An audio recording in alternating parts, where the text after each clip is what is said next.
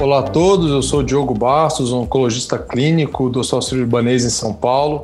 Nesse episódio nós vamos abordar o assunto muito importante que é a saúde óssea do homem com câncer de próstata.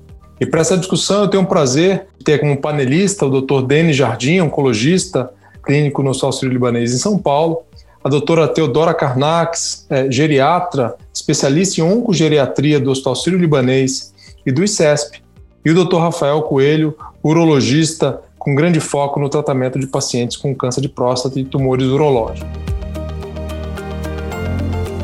Bem-vindo a todos. Eu vou começar com uma pergunta para Teodora. Teodora, então, como oncologista, né, e também é, os urologistas, a gente tem uma vivência muito grande com homens com câncer de próstata, muito deles idosos, e a gente tem uma certa dificuldade, muitas vezes, em identificar aquele idoso com maior risco de, de fratura, né? Como que a gente consegue identificar é, graus de fragilidade e de risco de fratura nesses indivíduos? Até porque muitas vezes a gente tem que decidir prós e contras em relação a iniciar uma hormonoterapia ou não. Então, como que você enxerga essa situação? Quais seriam, assim, as suas sugestões é, em relação à identificação do paciente de risco para uma fratura, para um evento esquelético? Primeiro, eu queria agradecer o convite. É um prazer estar aqui falando. Eu acho esse assunto de extrema relevância é, dentro do contexto do tratamento do câncer de próstata no homem. Primeiro, é, porque a gente tem uma elevada prevalência realmente de, de uma população com maior idade.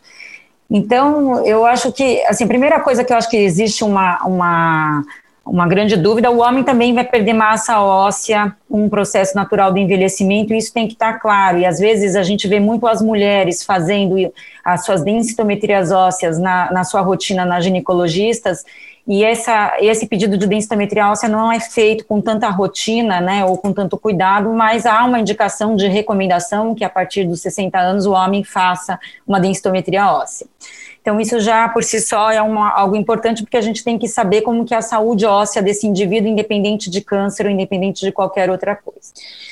No contexto de uma doença é, em que vai acontecer uma deprivação hormonal, a gente vai ter que identificar um risco maior e qualquer deprivação hormonal no homem vai requerer que esse indivíduo seja identificado no seu risco de cair, de fraturas ou de até mesmo fraturas espontâneas. E isso é importante como que você vai fazer numa população idosa.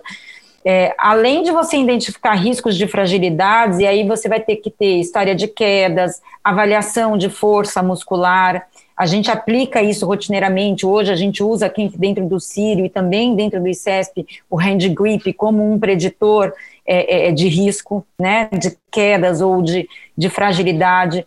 Teste de levantar e sentar da cadeira, que é também outro é, é, é, outra maneira de você avaliar e até mesmo velocidade de marcha. Esses três instrumentos, é lógico que a gente poderia, e hoje se discute muito de você fazer exames é, com ressonância para avaliar sarcopenia, perda de massa óssea, que são exames muito mais específicos, mas são caros e não são tão aplicáveis na rotina do dia a dia. Então, estes exames, eles realmente eles podem nos predizer é, os riscos de fragilidade desse indivíduo. Então, eles são bons instrumentos e práticos na rotina do clínico do dia a dia para que ele possa avaliar esse indivíduo no maior risco.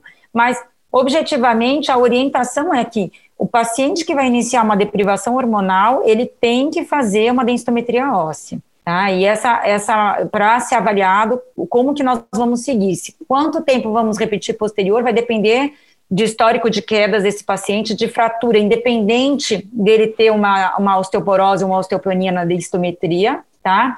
Mas é, vai ter que ter um segmento e ao iniciar uma, uma deprivação hormonal, a densitometria óssea ela é um exame que tem que ser pedido. Muito bom. Teodoro, eu tenho até uma dúvida na prática desses pacientes que, enfim, como você bem colocou, o homem idoso ele está num, num, risco maior já pela idade, mas o que a gente vê especificamente também nos pacientes com câncer de próstata que iniciam um bloqueio hormonal é que eles se comportam um pouco diferente do homem normal, né? Você tem uma alteração não só da densidade mineral óssea, também como da microarquitetura trabecular do osso, né? Então, a gente vê nos estudos, por exemplo, o estudo com denosumab, prevenção de fratura, que os pacientes fraturavam, assim, osteoporótico, independente até do, do decaimento da densidade mineral óssea.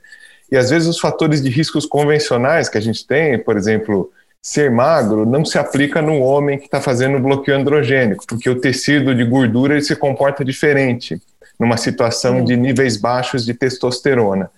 Eu queria ouvir sua opinião. Eh, como é que isso funciona já no homem que está usando ADT? Porque se a gente tem aquela regra de, poxa, repete a densitometria depois de um ano, isso nem sempre vai refletir o risco de fratura em si. Talvez não seja o melhor marcador, né? Devemos considerar sempre esse homem de risco e pensar em, em já de saída fazer alguma forma de prevenção de perda de massa óssea? Com certeza, é super importante. É, é, assim, o que a gente tem hoje na prática é o uso da densitometria, mas é, claramente a gente já sabe que ele não é, é, o melhor exame e também muitas vezes você vai ter densitometrias normais num paciente que vai fraturar. Então, a gente tem é, claramente que o paciente que começa, tem estudos já que mostram uma deprivação hormonal, ele vai perder 13% anualmente de massa óssea, né? E com que qualidade que isso vai acontecer, e se ele vai fraturar ou não, e, e, e dependem de outros critérios. Existe uma, se a gente for para uma, uma linha de pesquisa, né, a gente vai ter o, muitos outros marcadores para fazer, né? E isso realmente vai falar muito mais é, é, rigorosamente como que a gente é, deveria encaminhar esse cuidado. Mas é, existem muitos estudos mostrando que o paciente que vai iniciar a deprivação, a melhor estratégia seria você já iniciar com atividade física, reposição é de vitamina D e de cálcio, orientação dietética, né? É, eu acho que toda vez que a gente é, deveria ser um protocolo mesmo, é, que todo o início de uma deprivação é, fosse reforçado por todas as equipes que assistem esse paciente a importância dessas mudanças de estilo de vida, porque ele vai ter perdas não só de massa óssea, como de massa muscular, e a gente sabe que isso são consequências é, inevitáveis é, de um processo, no entanto, apesar desse, dessas consequências, o benefício da deprivação é muito maior em termos de mortalidade e até em qualidade de vida, no sentido do, do que uma metástase óssea pode causar. Então, a gente não tem dúvida do benefício da deprivação e do tratamento, só que existem consequências dessa deprivação e com o avançado tratamento por 10 anos, quantos anos a gente consegue seguir um paciente em deprivação hoje, que a gente não tinha antes, essas consequências elas vão se mostrando cada vez maiores, né? Então, é, ao iniciar uma deprivação, é, há que se ter uma orientação muito criteriosa da importância real de que atividade física, exercícios de fortalecimento, e aí não são só exercícios aeróbicos, a gente sabe que a remodelação óssea, ela ganha muito com a atividade é, de caminhada, e é importante que a gente fale que é a caminhada no solo, não na esteira, também, que tem maior força para o remodelamento da, da massa e da estrutura óssea, mas não só isso, também como a musculação, exercícios é, é, que vão trazer fortalecimento, é, que também dá ganho de massa óssea, e a vitamina D, a ingesta de cálcio. E, lógico, a densitometria, se esse paciente tiver uma história prévia de fratura, esse paciente já tem que entrar com medicação, independente da densitometria óssea dele, né, que aí seria o denosumab ou bisfosfonato, tá? Mas se esse paciente não tiver esses fatores de riscos, e existem outros fatores de riscos que nos chamam a atenção, histórico de tabagismo, paciente com sedentarismo, né, obesidade, então todos esses fatores de riscos também entram como fatores preditores de que esse paciente vai evoluir com uma fratura, com maior chance de fratura, e a nossa grande preocupação que são as consequências disso, né? Porque o paciente que fratura, qual que é o grande problema da fratura? É a imobilidade, né? E, e, e esse paciente começa numa cascata aí de piora funcional e, e atrogênica, né? Assim, no sentido de que ele fratura, fica imóvel, piora todas as suas outras condições, perde mais massa muscular, mais massa óssea, e aí a gente não consegue tirar. Então, no início do tratamento, é muito impactante que a gente já comece a pegar esse paciente com esses tipos de cuidados. Legal, acho que teve até um, você mencionou muito bem a questão da, do cálcio, da vitamina D, e agora eu queria a sua opinião, uma coisa que a gente vê de dúvida na prática, né, se é mito ou verdade que um paciente idoso com maior risco cardiovascular, a gente deve ter receio em usar cálcio. Eu já vi muitos colegas com esse receio, né? Bom, não pode usar cálcio e o ADT também aumenta o risco cardiovascular, então, enfim, não damos carbonato de cálcio para esse tipo de paciente. É, Então, não, é, assim, é, é, tem uma discussão enorme na literatura e tem vários trabalhos, e isso é super discutido mesmo, tá? Mas a gente tem que tomar cuidado para a gente não cair nos modismos, né? Então, eu acho que é, teve o modismo da reposição de vitamina D, que a gente estava colocando quase na água vitamina D para todo mundo, né? E aí, mil trabalhos que saíram. É, com relação a isso, e o cálcio também. A primeira coisa que a gente tem que olhar, e que às vezes a gente não consegue parar para conversar com o paciente, é como que é a ingesta de cálcio da dieta dele. E todo mundo acha que é leite, né? Só leite que tem cálcio. E a gente sabe que você vai repor cálcio para esse indivíduo de uma série de outras é, é, é medidas, assim, é, com verduras verdes escuras, é, com é, é, outros, outros alimentos que vão estar ricos em cálcio. Então, a primeira coisa é você conseguir entender como que é a dieta desse paciente. Se esse paciente tem uma deficiência na sua dieta de cálcio e você entende que ele tem é, um risco intermediário para que ele precise mesmo repor, você tem que é recomendado sim a reposição de cálcio, tá? Então, é, e isso não vai, é, não tem que colocar. O problema que aconteceu é que muita gente fazia reposições de cálcios em doses é, elevadíssimas. Isso também é um, uma questão. E aí a gente também tem que monitorar é, sintomas desses pacientes, porque o cálcio dá constipação, então você vai ter que entender quem é esse paciente, porque você tudo é individualizar, né? É, é, esse, esse paciente. Mas a discussão, objetivamente falando para você, com relação de aumento de risco cardiovascular em repor cálcio via oral, ela ainda tem muitas controvérsias, mas para um paciente que realmente tem uma indicação de reposição, ela não está contraindicada, tá? É isso que está na recomendação. Tá? Se você tiver uma recomendação absoluta de repor. Só que você tem que ver a dieta desse indivíduo, você tem que ver outros efeitos colaterais do cálcio para esse indivíduo para poder recomendar efetivamente.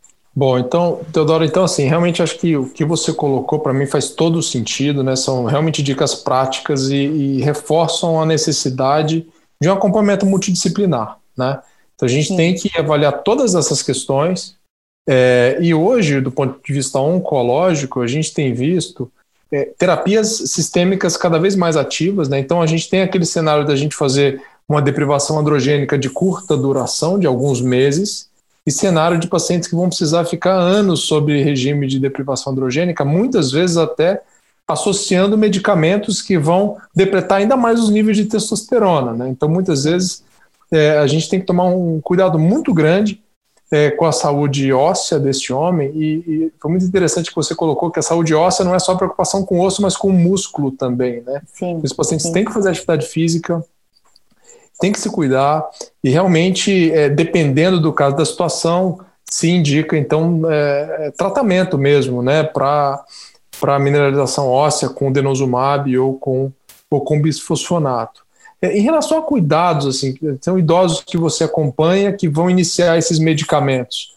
É, quais são os cuidados que, que, que, você costuma ter? Né? A gente sempre fica preocupado com a questão dentária, mas a gente sabe que alguns pacientes também têm algumas queixas de mialgia. Como que você vê assim na prática esse dia a dia?